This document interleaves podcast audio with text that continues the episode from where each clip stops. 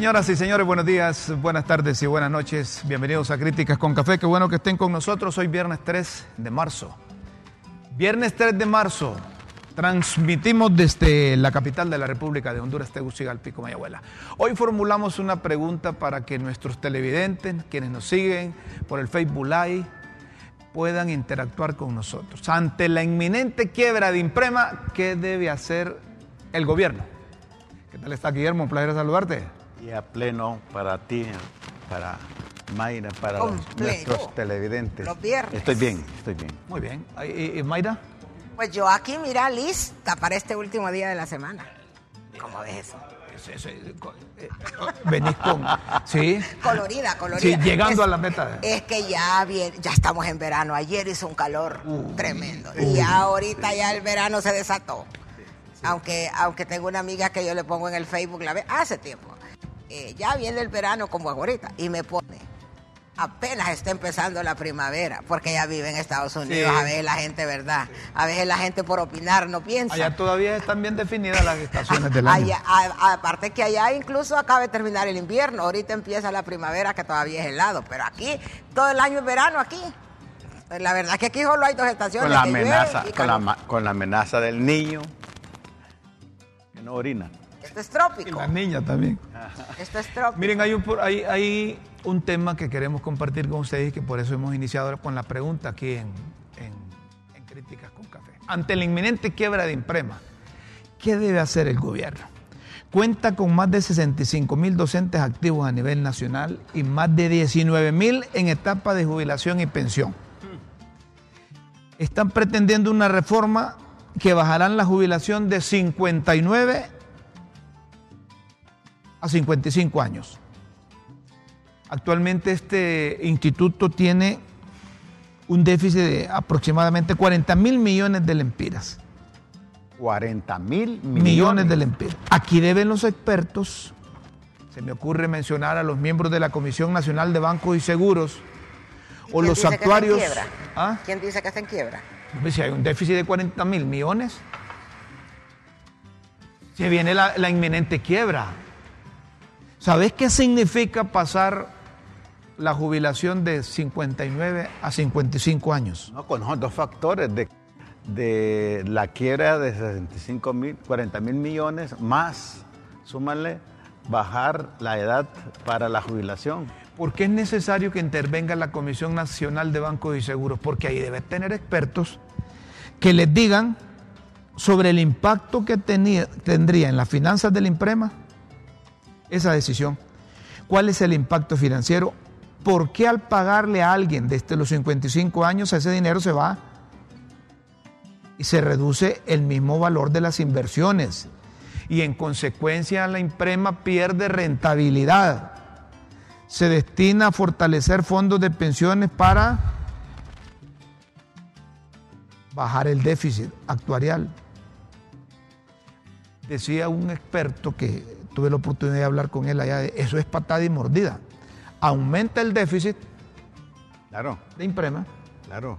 y disminuye las inversiones, que son las que fortalece el fondo Es que mira, los expertos de en pensiones temas- con las ganancias que se tienen y que se destinan el pago. ¿Cuántos, cuántos, mi- cuántos miles de maestros son? 60, 65 mil. Pero es que hay que explicarle a la gente por qué sucede eso, porque ese riesgo de quiebra es para todos. Solo ¿no? déjame eh, concluir estas preguntas que, te- que tengo aquí y unos temas que, que anoche me acosté como a las 4 de la mañana para conseguir este material con el propósito de orientar a los maestros. ¿No has dormido entonces? No he dormido y yo, yo, yo pego, como vos andas durmiendo bastante, yo pego hasta el lunes.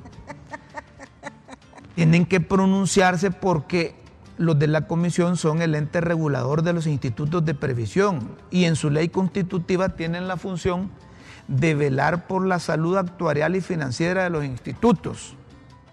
Los maestros deben estar conscientes que el efecto del pseudo beneficio es, muy cor- es, de muy corto plazo y se quedarán sin pensiones si se descuidan, si no paran esa quiebra en unos 5 o 7 años. Hay que prestarle atención. Estamos frente al frente de una acción populista magisterial. Estamos al frente de esa quiebra, ¿cómo van a financiar, por ejemplo, los cinco años adicionales de jubilación que van a pagarle a los maestros? Estoy formulando estas preguntas para que luego me, me aportes tus conocimientos y tu experiencia en esto. ¿Con más cotizaciones o con más aportaciones? ¿Van a financiar esos cinco años que van a bajar de 59 a 55? Si no hay un esquema de financiamiento real y adecuado, el déficit actuarial y financiero está a la vuelta de la esquina y llegará la lógica consecuencia matemática, la quiebra inminente y anticipada, que yo no sé por qué buscan los dirigentes, porque ayer escuché a, Casaña, ayer escuché al, ministro, incluso eh, eh, diciendo que, el impreme es de ellos. Está bien, es del sector magisterial, pero deben tener capacidad de administración. Si a Simprema lo intervinieron oportunamente, si no hubiera quebrado. Yo no sé en base a qué estudios están proponiendo que bajen las pensiones y cuánto se van a beneficiar. Y cuál es la idea de que se beneficien por determinado tiempo un determinado número de maestros. Dice, mira, Aumentar el dinero es pagarles de jubilación a esos cuatro o cinco años de reducción en la edad para jubilarse. Entonces, ¿con qué financiarán? Si lo que hay ahora es un déficit, es un déficit inmanejable. Y va a quebrar ese impremio, intervinieron ese impremio y medio lo estabilizaron. Yo no sé si, si está estabilizado como para que tomen esas medidas. Ellos dicen que van a socializar con los maestros. Si a un maestro le dicen, mire, le vamos a dar la jubilación a usted a los 50 años, usted va a decir que no.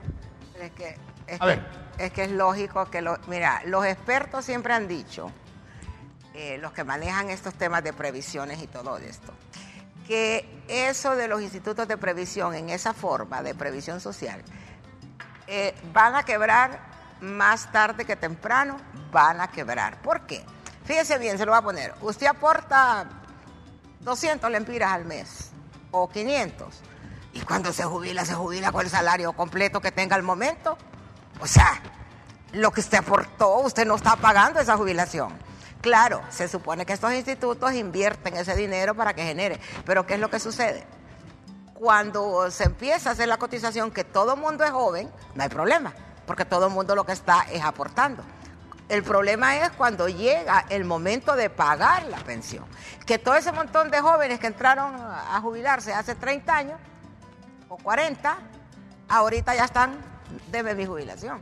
Entonces, eh, dicen los expertos, siempre han dicho, que estos sistemas de previsión de esta forma están destinados a quebrar en cualquier momento porque en verdad son desiguales, es decir, lo que aporta la gente no corresponde a lo que recibe. Entonces es que la gente debe recibir una pensión en base a lo que aportó, pero no es así. Usted aporta 400 lempiras, por ejemplo en el Seguro Social, se aportan 450 ahorita al mes. Y cuando usted se jubila le dan una pensión de 4 mil o 5 mil empiras.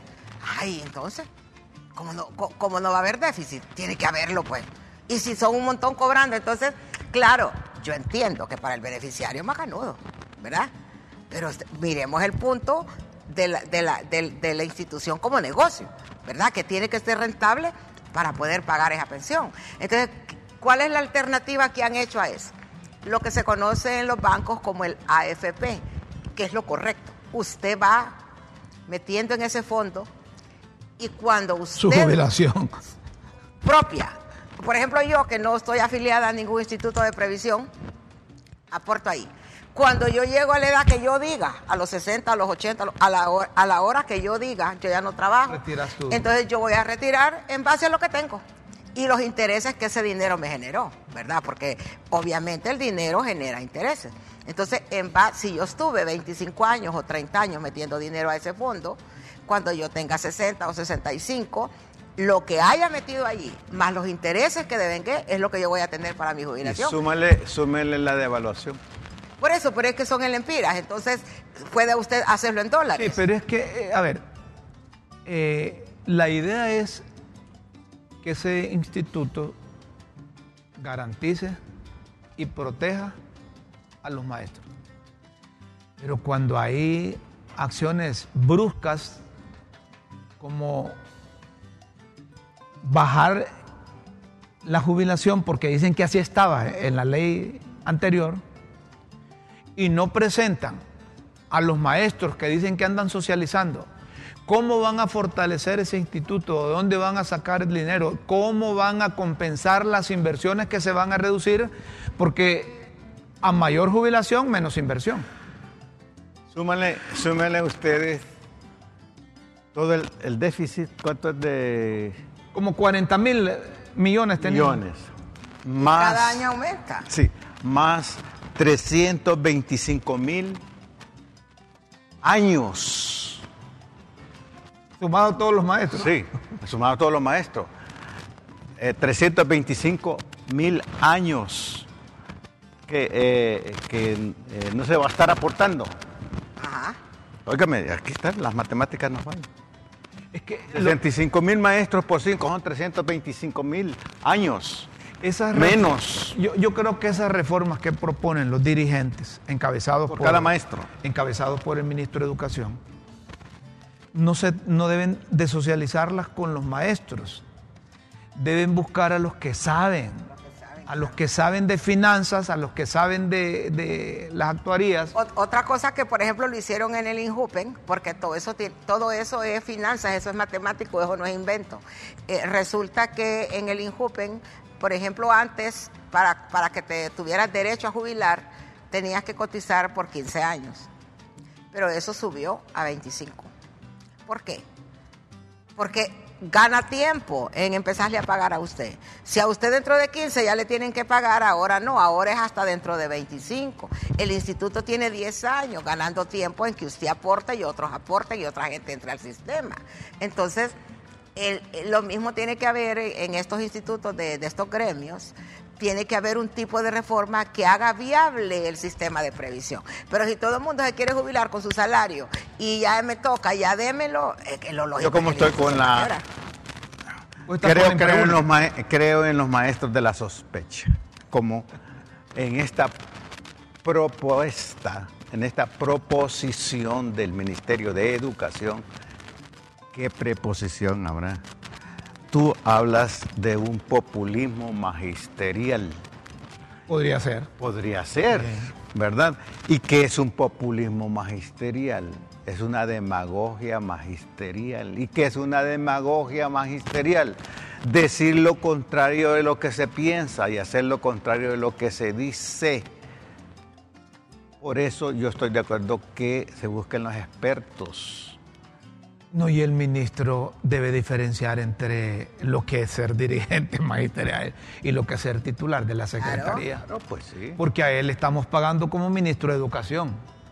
Y le estamos pagando como ministro de Educación no que piense en función de un sector, sino lo que tiene que ver con educación de todos los hondureños. Y es que estaría bien, estaría bien eh, eh, ese tipo de beneficios si la persona cobrara pensión en función de lo que aportó. No, además, además Mayra sí te garantiza que la jubilación va a ser hasta que, hasta que te muras. Es que así es la jubilación. sí, pero lo que pasa es que cuando hay acciones con sobresaltos como estas, acuñaba el término del, populismo magisterial, corres el riesgo que a uno les ajuste pues y que a otros no. Por eso. Entonces, eso deben de plantearlo bien, porque eh, si los recursos que tienen los están invirtiendo bien y están generando los ingresos, los ingresos que deben de generar para mantener a los 65 mil maestros que hay por ahí, pues hombre, eso es lo que deberían de buscar, el beneficio. Buenos días, Mayra, Guillermo, Rómulo. Lo primero, tomar medidas para evitar su quiebra a través de la Comisión Nacional de Bancos y Seguros. ¿Cómo está de moda intervenirla? Ojo. Mi nombre es Oscar Leverón. Bueno, Oscar, sí. No, pero si necesitan intervenir, lo que intervengan. Porque es que el problema. No habían intervenido, pues. Es que sí, pasada la intervención dije que medio se recuperó. Entonces, cuando está medio recuperado, le caen de nuevo. El problema no solo es la dirigencia magisterial. Bueno, si nos pregunten a aquel ministro que murió, muy mal, chiquirringo. Que, en que era ministro en tiempo de Pepe. En tiempo de Pepe murió por toda la presión que giró alrededor de unos dirigentes ministeriales que empezaban a quebrar el, el, el, imprema. O ahí se otorgaban préstamos eh, para esto, para lo otro y no tenían respaldo. Con ese déficit que hay, más 325 mil este años. Este... No, no, 325 mil años, ¿verdad? Menos. Entonces, se imaginan, ese, ese, es un anticipo, eso es una quiebra anunciada, definitivamente. ¿Y cuántas ilusiones se matarán? Yo pienso que este tipo de, de jubilaciones es jugar con la ilusión de un gremio tan noble como son los maestros. Y te voy a decir, en el país debería haber solo un instituto de jubilaciones para todos, fíjate. Esa cosa de que tienen un instituto para los militares. Que tienen no, pero yo, apoyo que sea ¿ah? gremial. Tienen un instituto para periodistas, pero eso ya se quebró porque se fueron a donde decís vos, a la AFP. Eh, eh, ya dejó de ser, entonces cada quien tiene su cuenta ahí dependiendo de lo que vaya ahorrando. pero es que yo te voy a decir, eso es más justo. Eso es una cosa de ahorro, vos. Y eso es una cosa, no, es que es una cosa más justa porque, bueno, lo que pasa es que los fondos que son para pensiones te pagan intereses más altos que una cuenta de ahorro normal. Los intereses son más altos precisamente porque es un dinero que vos estás ahorrando para tu, para tu futuro. Pero es justo porque es lo que vos pusiste. Pero en este caso, que estás aportando una cantidad mínima para retirarte después con un salario. Aquí hay personas, yo conozco personas que ganaron durante años 10 mil empiras en el gobierno y de repente consiguieron un puesto, un ascenso por política, le dieron un puesto alto y se jubilan con un gran salario. con salario de ministro, con salario de viceministro. Por eso es que se debilitan los institutos de previsión porque no establecen bien el mecanismo con el que va a llegar a jubilarse el cliente. Y sí, eh, eh, cobran estrato, es decir, vos llegás, ganabas, aportabas en base a 10 mil y luego llegó el partido por la mitad, el que te apoyaba a vos y entonces lograste 150 mil Vos aportas cuatro años por 150 mil y te vas con una buena reventaja a Mayra y a Rómulo que vos lo aportan 10. Exacto, es que eso es lo que está sucediendo. Bueno, pero el tema lo dejamos ahí, planteado para como advertencia. Para que los dirigentes eh, se sienten, los actuarios se sienten, el gobierno se sienten a conversar alrededor de ese recurso. Es que miren, es bonito caerle al dinero que no es. bueno, como decía Maquiavelo, ¿verdad? El funcionario, el príncipe, aquí sería el funcionario, debe ser generoso con los dineros que no le pertenecen y muy estricto con los propios. Pero aquí al, al revés. Pues no. Extremo, más bien. No, es que aquí se es generoso difundiendo una ley, ¿verdad? Con lo ajeno, ¿verdad? Ah, qué bonito que Ah, que despilfarrarlo. miren que aquí entra un mensaje, dice, y los millones del de, el Centro Cívico y Palmerola que nos utilizaron a nosotros los jubilados de Injupen e Imprema. Mire, yo tengo entendido que en el caso en el caso de Palmerola, los mismos dirigentes magisteriales han llegado allá y, el, y el, el aeropuerto les está devolviendo. Pero es que eso es lógico porque esa es una operación financiera. vos, le prestas dinero y ellos te pagan un interés. Ahora, porque el dinero hay que invertirlo, si no el dinero no crece ahí. Ahora, lo del, lo del centro cívico gubernamental, eso yo no el préstamo al gobierno. Por eso no sé si lo están pagando. Bueno, es que mira, el problema es que cómo, funcionan, cómo funcionan los institutos de previsión. Si vos le metes 10 lempiras o los que estén guardados ahí, van a pagar 50 años y van a estar los mismos 10 los institutos necesitan invertir ese dinero para que genere los intereses con lo que le van a pagar a sus afiliados. Entonces, lo que hicieron a Palmerola es prestarle, como que soy banco, te presto, me pagas intereses, porque eso es una forma de hacer rendir el dinero. lo mismo con el centro Los que están al frente de los institutos también son, son listos, se supone.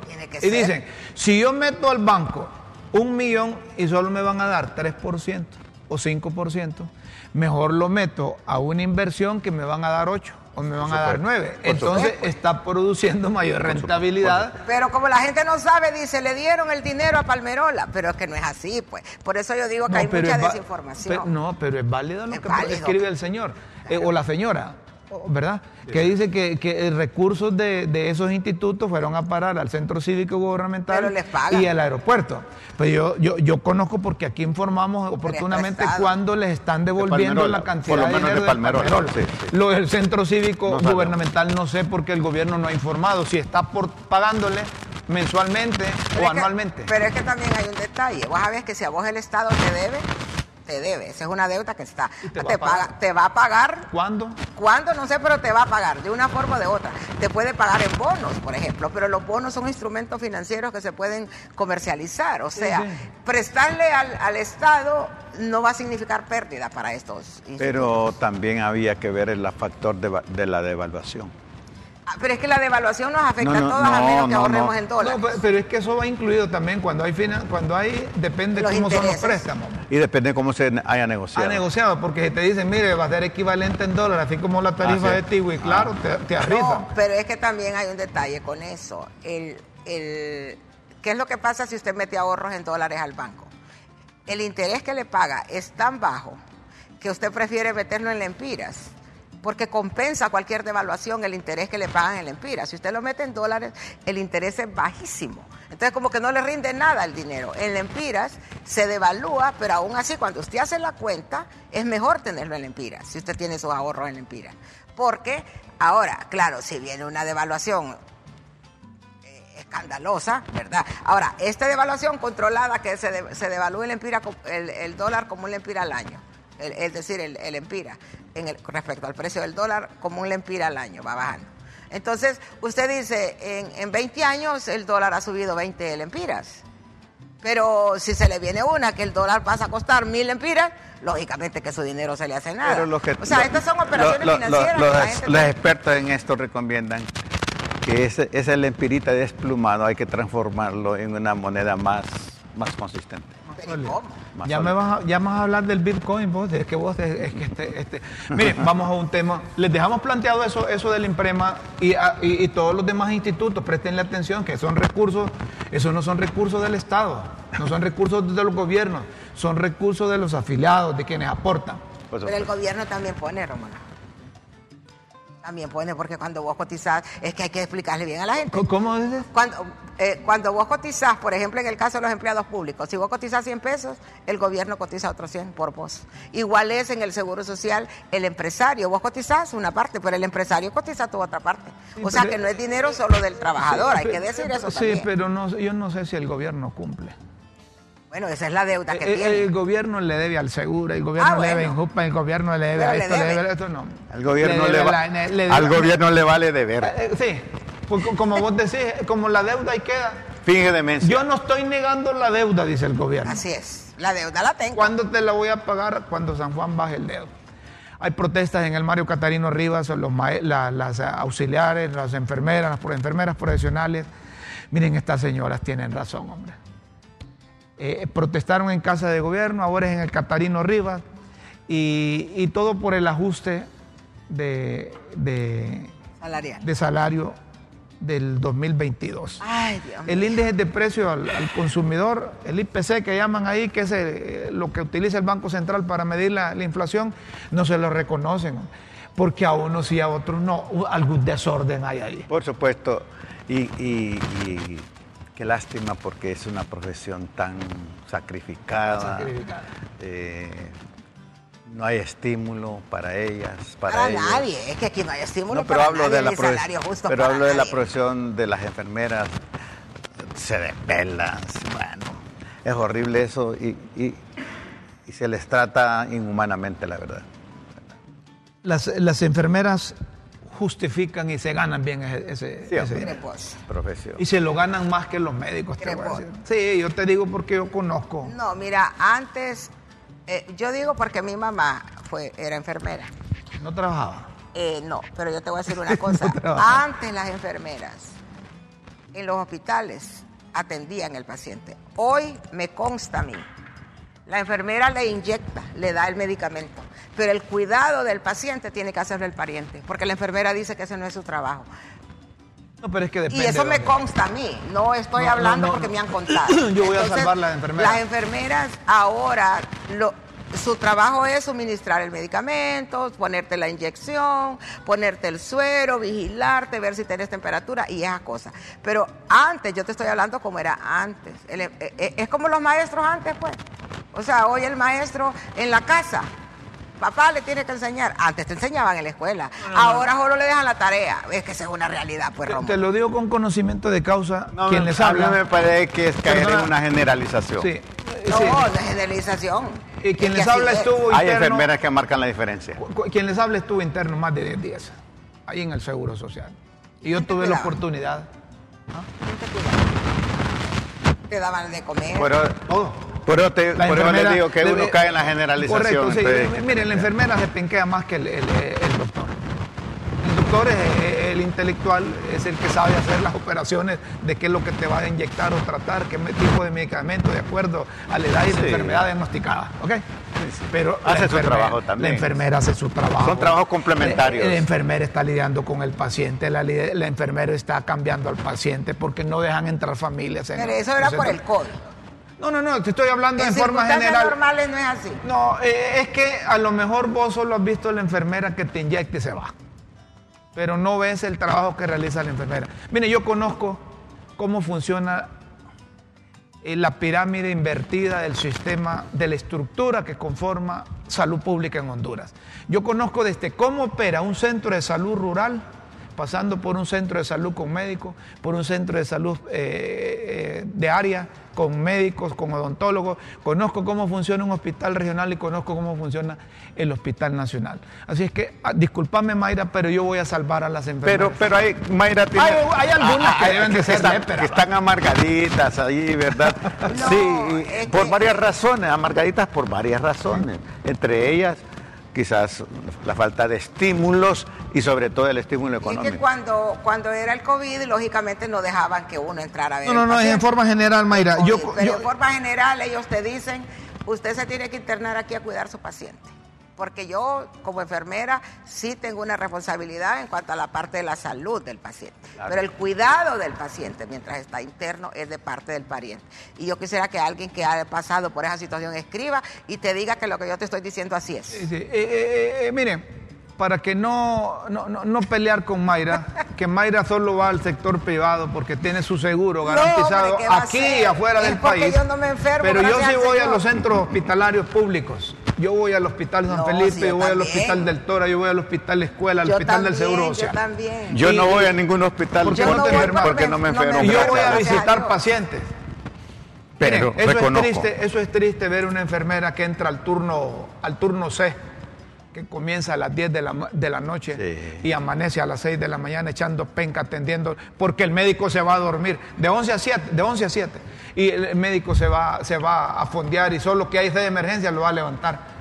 Eh, eh, me, parece que, hay que ser justos con el trabajo que realiza esta gente. Las enfermeras, como todo personal de salud, merece que le den el reconocimiento salarial al que se comprometieron, a menos de que estén jugando a otra cosa y estén alborotando a la gente para que, se todo, todo trabajador de cualquier área y cualquier rubro merece estar recibir una remuneración justa por su trabajo. Todo trabajador merece. Y a la justicia. Eh, eh, eh, los salarios en Honduras ya sabemos que Honduras está entre los países con más bajos salarios, ¿verdad? Aquí los salarios para nadie son suficientes. Para nadie. Páguenle a las enfermeras, hombre. Luego seguimos leyendo eh, eh, mensajes. Hoy, hoy, hoy, hablamos de un tema que debe ser eh, importante para todos. Principalmente los que tenemos fe. Los que sentamos las esperanzas en la fe y creemos en un ser omnipresente. Omnisciente, omnipotente. Omnipotente y que creemos que, se acude a Él todo el tiempo, no solo cuando esté en tiempos de, crisis la persona. Estamos hablando del, papel que cumplen aquellos que orientan, que, que forman, que educan y que fundamentan su conocimiento en el libro de libros, en la Santa Biblia. Y les hago relación con esto porque hay mucho, hay muchos que con Biblia en mano tergiversan el contenido de ese gran libro y hay la oportunidad para que aquellos que se dedican o pretenden dedicarse a salvar almas adquieran mejor conocimiento, que puedan ser certificados. Y para eso les traemos nosotros eh, esta Aleph University. Aleph University. Y, se los traemos porque eh, queremos ayudar a que aquellos que empíricamente están tratando de, transmitir la fe o recuperar almas perdidas, que lo hagan de una manera más profesional. Y, esta universidad se caracteriza por, por certificar a aquellos que están empíricamente en los púlpitos, ¿verdad? Sí, a toda persona que quiera conocer de una manera profesional acerca de Dios, como hablábamos aquí con el amigo Guillermo, la teología es el estudio de Dios, ¿verdad? Entonces, eh, las personas que tienen interés en estos temas, hay muchas opciones ahora para estudiar, incluso aquí en Honduras hay universidades que tienen la carrera de teología. Y Aleph University es una universidad de Estados Unidos, tiene su sede en Chicago y es en línea. Entonces eso favorece que las personas eh, puedan, puedan estudiar, sobre todo personas ocupadas. Y ahora que, después de la pandemia yo creo que los estudios en línea la gente se familiarizó y tomó experiencia con, este tipo de, mecanismos. Es decir, que eh, si Guillermo quisiera Guillermo es un profesional en eso. Guillermo más bien viene de allá. Más bien Guillermo, debería, enseñar, más bien Guillermo debería estar de catedrático ahí en, la, en, esa universidad. Si yo eh, eh, dirijo una, una, capilla, una congregación. Una, congregación allá en el pueblo, en, en, Turutungo.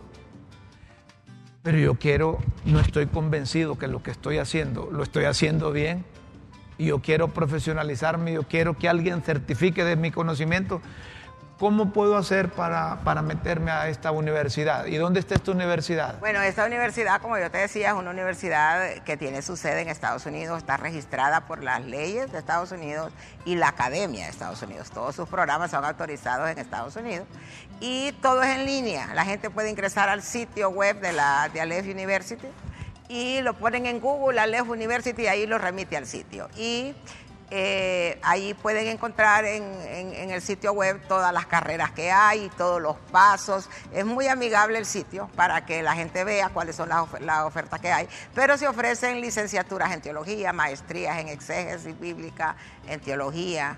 Eh, y muchos diplomados para personas que están sirviendo en diferentes ministerios. Es para personas que quieren potenciar sus capacidades en este tema, ¿verdad? en esta área. Pero también hay un punto que se está comenzando a hablar, Rómulo, y es la necesidad de, legitimar la actividad que hace, porque lo que pasa es que cuando un pastor está pastoreando una congregación, este es un asunto espiritual. Pero pasa lo que vos decís, la gente empieza a cuestionar la legitimidad de lo que hace, en el sentido de decir, ¿y ese de dónde salió pastor? ¿Y ese de dónde estudió? ¿Y a ese quién lo nombró?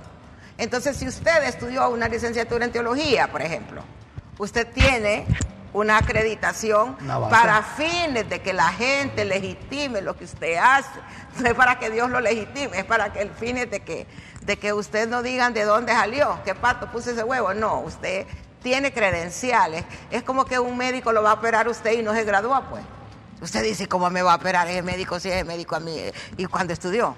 Entonces necesita eh, potenciar sus habilidades, pero también eh, en, una, en un momento en que es tan cuestionada la fe, porque hay que decir que todas las iglesias están atravesando por una crisis de credibilidad. Hay mucho cuestionamiento para pastores y sacerdotes, iglesia católica, todas las iglesias. Entonces, es importante legitimar lo que uno hace. Entonces, eh, creo que es un buen momento y de hecho hay muchas universidades donde, donde para eso. Y aquí en Mayra sabemos cuántos, cuántos son los pastores que hay, eh, no, no aglutinados en la argolla, porque es que también es otra cosa. Una cosa son los pastores de la argolla, otras cosas son otros pastores que hacen un anillo, otro anillo, y otra cosa es el pastorcito que está allá en el pueblo remoto y que sin conocimiento alguno, creyendo en Dios y que tiene fe en Dios, agarró la Biblia y empezó a su manera a interpretarla. Y empezó a, convencer a aquellos. Entonces cuando a la gente le hablan de Dios, se acercan. Son, son necesitados, están necesitados de la necesidad, fe. Hay mucha necesidad. Hay necesidad. Entonces, eh, eh, este, este pastor que está allá, que dirige una, una congregación, ¿Cómo puede canalizarse? ¿Cómo puede meterse para que eh, tenga mayor capacidad? Es que esa es la facilidad que te da estudiar en línea. ¿Por qué? Porque para estudiar en línea pues, usted puede estudiar en una universidad de África y vivir allá. No, eso, no, eso lo entiendo. el, internet te da esa facilidad. Eso lo entiendo, pero el pastor que, que no tiene. Que no tiene acceso al internet. ¿Cómo le hace? Eh, por ejemplo, allá San Juan Bautista se me ocurre, allá un pueblo allá del sur. En Mira, Romulo, ahora todo el mundo tiene acceso al Internet con los teléfonos celulares, hasta en el pueblo más remoto hay señal de, Internet. Vos decís que el pastor puede decirle a sus, eh, a sus congregados, miren, necesitamos un equipo aquí para que todos aprendamos y nos conectemos. Claro, por supuesto, si la gente ahora, y con la pandemia, esa es la muestra en los pueblos más remotos los hipotes estudiaban y a mí me consta que un teléfono celular recibían la clase. Entonces, eh, eh, es, parte del, desarrollo y de la evolución, ¿verdad? Pero lógicamente tiene que querer hacerlo, tiene que tener la intención de profesionalizarse como en todo, porque es lo que hablábamos con Rómulo en algún momento. Hay periodistas que no fueron a la universidad, pues, y trabajan como periodistas. Y eso está bien yo no me opongo a eso, pero hay una diferencia entre el que estudió y el que no estudió. De acuerdo. ¿verdad? Entonces es lo mismo. Les dejamos planteado eso y, Mayra tiene más información relacionada con esa universidad. Si usted quiere eh, ampliar más eh, la información relacionada con esa universidad que certifica a quienes lideran las congregaciones, las, capillas o los centros donde se congregan para hablar de Dios, Mayra les puede dar información. ¿Puedo opinar algo? Claro. Eh, me gustaría ver de nuevo la, la el logo de la universidad. La imagen, la imagen, sí. La Universidad Aleph University. ¿La podés poner ahí antes? Sabemos que tenemos ya un, contacto ahí que vamos a participar. ¿Dónde están, dónde están, los, directores ahí? Las imágenes de, la universidad. unos catedráticos ahí. Ahí, por, ponerla ahí. No, la otra. La otra. Esa es otra. ¿Otra? Donde aparecen los tres. solo quisiera comentar que la peli rojo es hondureña. Sí. Se llama Dulce Gutiérrez. Dulce Gutiérrez es parte de este equipo, vive acá, eh, estudió su maestría en, esta universidad. Y está sacando un doctorado. Está sacando su doctorado y tuve el honor de ser parte de la tesis de ella eh, ah, eh, en su maestría. Sí. Es una destacada muchacha Dulce, así que Dulce creo que nos está viendo en esta Va bien fundamentada. Claro. Claro. Luego el de la derecha. Corbata azul. Corbata azul es el doctor Raúl Saldívar de Catacama, Solancho. ¿Así? ¿Ah, Vive en Estados Unidos ya hace mucho tiempo. Raúl tiene un doctorado en, teología también y es, un Raúl es un erudito. Y tiene un doctorado en, en abogacía es un destacado ciudadano. bueno. Yo lo conozco desde pequeño y él es el director de esta universidad. El que está en el centro. Eh, no, el que está. Raúl, Raúl Saldívar. Ah, Raúl Saldívar. Raúl Saldívar. Él, él, él, es el director a nivel de. Es el presidente de la universidad. De la universidad. Raúl eh, lo conozco también eh, y le pidió a Dulce, porque Dulce estaba hablando sobre el papel social de la iglesia, derechos humanos. Y Raúl digo, habla con Guillermo porque ese trabajó en derechos humanos desde la década de los 80, ¿verdad? Y de veras que es cierto. Pero lo que quiero decir en sí es que eh, el hecho de que exista una posibilidad, una instancia como esta universidad, dirigida por un compatriota destacado, eh, me parece que viene a dar una respuesta a un gran vacío, una gran necesidad eh, de preparar teológicamente del estudio de lo más difícil que, puede existir, que es la teología. El estudio de Dios. Pues. Eh, el estudio del ser de seres, de la causa incausable, como decía Aristóteles. En ese sentido me parece que eh, es un aporte que viene a ayudar a la iglesia, pero también que viene a, dar respuestas desde una perspectiva racional a la fe, porque creer es también pensar. Entonces me parece que eh, eh, ese desafío de, de la perspectiva teológica del Dios creador del todo, sustentador del todo y redentor del todo, nos compromete integralmente, integralmente, no parcialmente solamente. Y creo que Raúl maneja esto. ¿Es todo problema social un problema teológico? Dependiendo de la respuesta a esto, así va a ser mi compromiso con la sociedad. Si no es social, si no es teológico el problema social, me importan los problemas, no me importan los problemas sociales. Pero no es así. Pero si Dios tiene interés en la sociedad, entonces todo problema social es un problema teológico. Y si a Dios le importa, ¿por qué no me va a importar a mí? Yo creo que este es uno de los grandes aportes de, que está haciendo esta universidad y nos honra Mayra ser una de las coordinadoras aquí en Honduras. Una de las representantes. ¿Verdad? Mayra, así que críticas con café. una licenciatura en teología. Sí, felicitamos a Mayra. felicitamos. Pero, sí, ¿verdad? Pero y que, sigas adelante. Y solo quiero agregar algo. Miren, esto debe servir para que las asociaciones de pastores que funcionan a nivel de, de todo el país vayan ampliando esa posibilidad de conocimiento. Así es. Y que, y que todos tengan acceso a la debida orientación, que no se queden con los conocimientos a nivel de, una cúpula o a nivel de una argolla, ¿verdad? Sino que, que lo vayan extendiendo para que la formación y la capacitación que proporcionan los que están al frente de las congregaciones sea certificada, contundente y que, que, vaya, autoridad, que, van, que vaya en base al conocimiento de los científicos. ¿Tiene que ver los mensajes con esto? Ah, bueno, ok. Entonces, cuando estamos con el tema, después sacamos los mensajes. Ahorita tenemos a un, a un invitado. ¿Está listo? El invitado, perfecto. Vámonos. Eh, Javier Amador es el director ejecutivo de la Asociación Nacional de Acuicultores de Honduras, ANDA. Eh, los camaroneros están en problemas. Los camaroneros están en problemas. Y digo que están en problemas eh, no porque están al borde de la quiebra, sino porque los precios en el mercado internacional les han bajado y ellos sufren las consecuencias. Ya se han, eh, han separado, han cesado a, a, unos mil trabajadores. Y hemos invitado a Javier Amador como director ejecutivo unos minutos, sabemos que pasa muy ocupado, pero lo invitamos para que nos diga cómo están enfrentando o de qué forma piensan enfrentar o contrarrestar mercado internacional. Y, yo no sé si a la gente realmente le gusta consumir camarones en Honduras y tiene acceso a, esos camarones porque unos dicen porque unos dicen que son caros y son y son exclusivos de aquellos que tienen posibilidad. Para la dieta del hondureño en el día a día. No, no, no, no aparece te puede aparecer una bubuchita.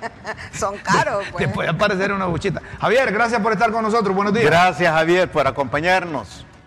Buenos días, Mayra, Navarro, Rómulo y Guillermo. Eh, un gusto estar con ustedes. Vean, esta cuestión de esta situación de la industria acuícola es bastante compleja. O sea, el, el, problema no se resuelve únicamente con, con una sola medida, es una medida integral, donde tenemos que involucrarnos todos.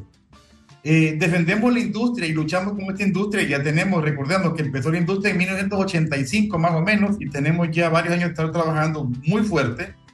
Eh, hemos logrado llegar a mercados que nunca se pensó hacer. La calidad de nuestro producto es de primerísima calidad. Pero el problema que tenemos eh, actualmente, y ya venimos arrastrándolo ya de varios años, pero se ha grabado este año con el tema de la guerra de Ucrania eh, Rusia, que ha incrementado los costos de materias primas para que, con el que se produce alimentos y fertilizantes.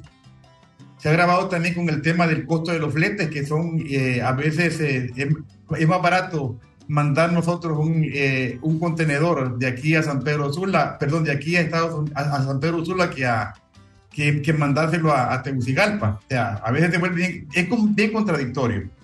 ¿Qué hacemos nosotros? Bueno, hemos estado, estamos con una lucha constante, con una, eh, hemos, nos hemos reunido ya con, con, la señora, con la señora embajadora de Taiwán para, ver, para buscar entre, entre nosotros y el gobierno de Honduras y el gobierno de Taiwán mediante solución para ese mercado específicamente. Pero hablamos del mercado mundial, el problema que tenemos es falta de competencia. Eh, la competencia, ¿cómo se da? Eh, bueno, tenemos costos elevadísimos por ejemplo, Ecuador produce como 80 centavos menos de costo que lo que nosotros producimos. Y esos 80 centavos de dólar es bien complicado poder romper esa brecha. Aparte de que Ecuador exportó el último año 1.200 millones de libras. Evidentemente que nosotros exportamos 75 millones, básicamente no, hacemos, no le hacemos ni cosquillas al mercado mundial.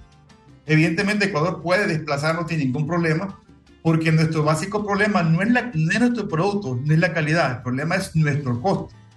Tenemos nosotros actualmente el costo de energía eléctrica para el caso Rómulo, Mayra, ustedes ya más o menos deben identificar lo que este es el, costo que nos afecta más y el tema del combustible.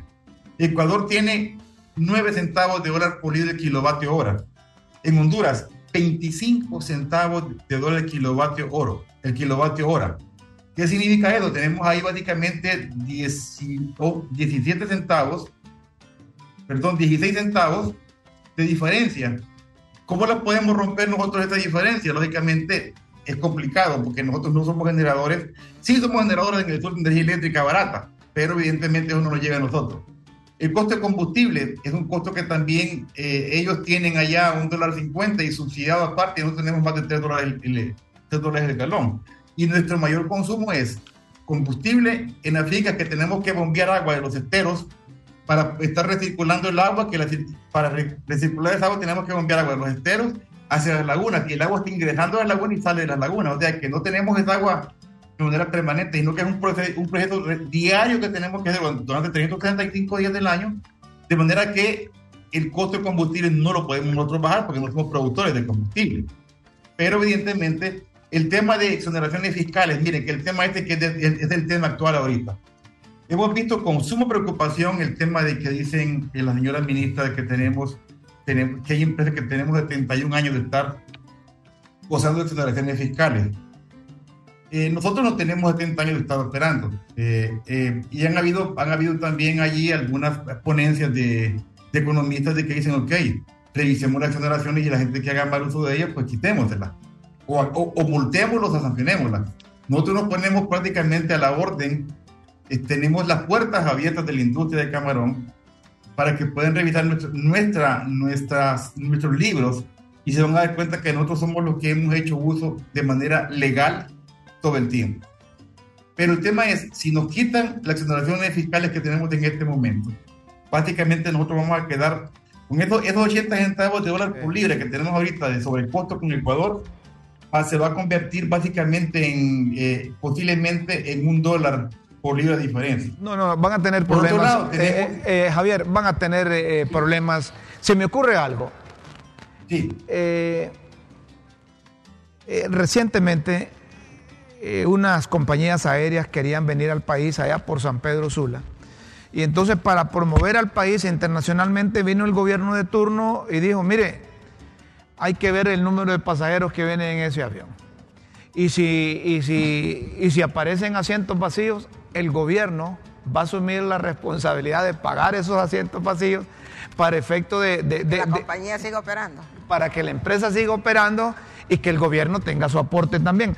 ¿Han pensado en eso la Asociación Nacional de Acuicultores de Honduras, ANDA, de que el gobierno pueda, eh, para evitar que quiebre la camaricultura en Honduras, para evitar que sigan desempleando a los trabajadores, que sigan corriendo el personal, eh, buscar una forma como el gobierno, por mientras eh, las variables internacionales son favorables, financie, subsidie, exonere, o una forma para que el gobierno eh, se sienta partícipe también de la exportación de camarón en Honduras, porque al final produce divisas y las divisas nos sirven a todos. Finalmente, Javier. Justamente, eh, eh, Mayra, Rómulo, Guillermo, hemos hablado, cuando, cuando tuvimos la reunión con la señora embajadora, surgió una, hay un proyecto de reunirnos, gobierno de Honduras, que ya, conoce, ya el gobierno de Honduras ya conoce esta situación bien compleja, ya la conoce de, de, primera mano, reunirnos para buscar justamente eh, eh, tal vez soluciones como esas.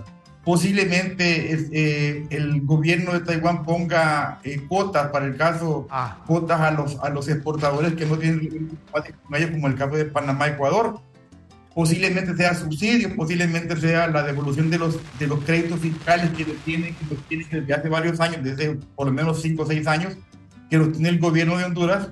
Hablo del gobierno, no, no hablo de, de, gobiernos, sino que del gobierno de Honduras, porque es el único. Eh, el tema también de ese, ese posible, eh, ese posible, eh, el que no nos quiten esas exoneraciones fiscales, porque eso, eso sería básicamente dar con el traste el problema, eh, y otro tipo de soluciones que definitivamente nosotros nunca hemos pedido al gobierno, a ningún gobierno de turno le hemos pedido apoyo económico, nunca lo hemos hecho. Lo único que pedimos es que nos, que nos permitan trabajar las condiciones. En, condiciones, en condiciones normales. Perfecto. Mira, Ron, el tema del subsidio cruzado que paga, que le da el Estado a los consumidores de menos de 150 kilovatios la industria de Camarón está, está, pagando una gran parte de ese subsidio y ese valor no lo podemos cargar nosotros a ninguna persona aquí en Honduras, tampoco al, comprador internacional. Eso nos saca de competencia. Repito, y no me estoy quejando, hemos siempre hemos, hemos sido siempre gente que trabaja día a día y que no hacemos, no hacemos bulla. La generación de divisas en, en la zona sur de Honduras, hablamos de cerca de 300 millones de dólares por año. ¿Qué genera eso? rama económica en la zona sur hablamos de por lo menos 100 millones de lempiras, 150 millones de lempiras mensuales que te pueden quedar aquí en salarios. Eso evidentemente es una paz social, que el gobierno no puede emplear a toda esa gente. Estamos claros que no puede porque el gobierno empleador, lo emplea la industria, las industrias de la zona sur. Veamos lo que pasó con Merón y con Ocra. De Ocra teníamos aquí más o menos como 25 empresas que se dedicaban a producir y exportar ocra. Hoy apenas quedan dos de melón eran como 15 portadores, ahora únicamente tenemos dos, porque todo el mundo ha buscado irse para Guatemala o para República Dominicana o para países donde tienen mejores condiciones. El subsidio, perdón, la exoneración de, de, fiscal no es un regalo que le hacen al, al, productor. Es que le única, lo que hacen es que permiten que tengamos competencia con otros países que sí tienen exoneraciones fiscales permanentemente Ecuador, por el caso, tiene de manera permanente subsidios para el combustible, aunque el combustible es barato, siempre lo han subsidiado al productor de camarón. Javier, lo vamos, a dejar, lo vamos a dejar ahí, Javier, porque ya me están diciendo en producción que ya el tiempo de la entrevista contigo finaliza, pero nos comprometemos a seguir hablando de este tema. Claro que nos interesa. Y debe de interesarle al gobierno de la República. debe interesarle al gobierno de la República. Porque eh, eh, eh, corren un riesgo no solo los trabajadores, sino que los dueños de la camaricultura. Y el aporte que hacen es, muy importante para las la finanzas del país. Javier, eh, muchas gracias y en una nueva oportunidad tendremos más tiempo para seguir hablando de un problema eh, del sur que, afecta a todo el país. Javier Amador, director ejecutivo de la Asociación Nacional de Acuicultores de Honduras.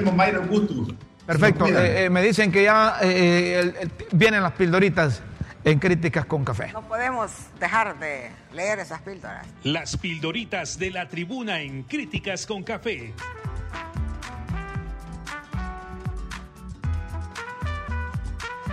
Textos que enseñan y orientan a quienes quieren aprender.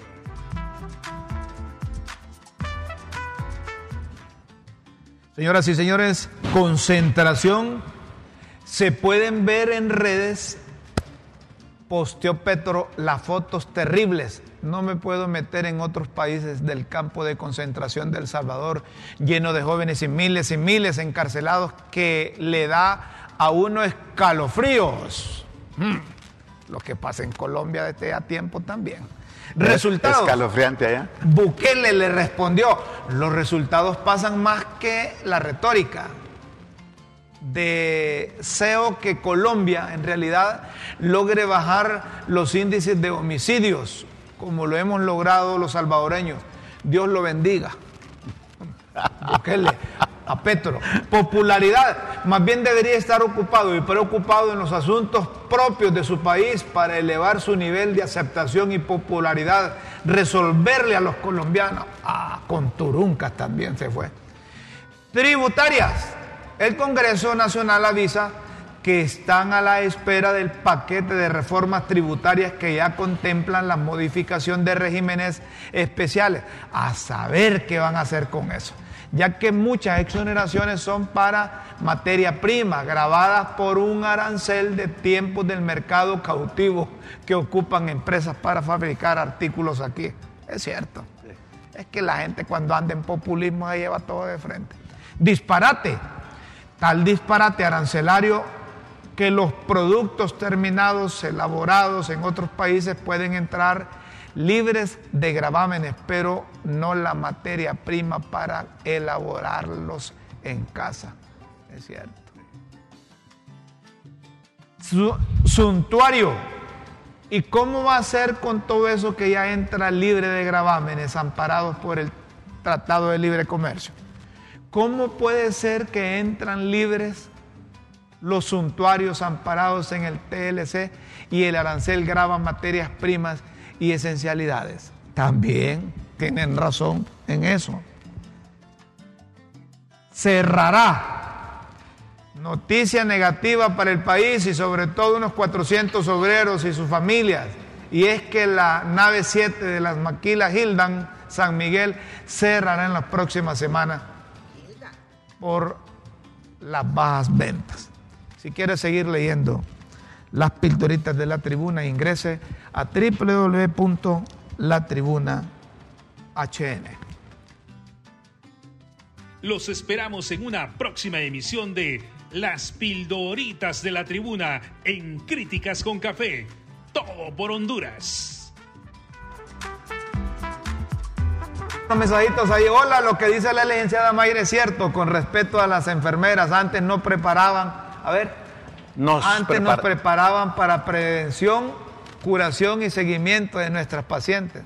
Aún con el poco sueldo que teníamos de 200 lempiras, teníamos que hacer todo. Éramos médicos, vacunábamos, salíamos a las aldeas, nos prepararon para servir al paciente, mostrar empatía no teníamos horario de trabajo, también éramos promotoras de la salud, teníamos que hacer proyectos de letrinización donde no contábamos con los promotores de salud. todo terreno, todo terreno. ¿Otro mensaje? Así era antes. Ahí están. Las enfermeras pasan amargadas, ya que su trabajo es cansado y riesgoso. Y son los médicos los que ganan puntos con el sacrificio de ellas. Aparte de eso, quieren tenerlas con sueldos miserables en esta época que vivimos. Estoy de acuerdo con don Guillermo. Vaya. Vaya.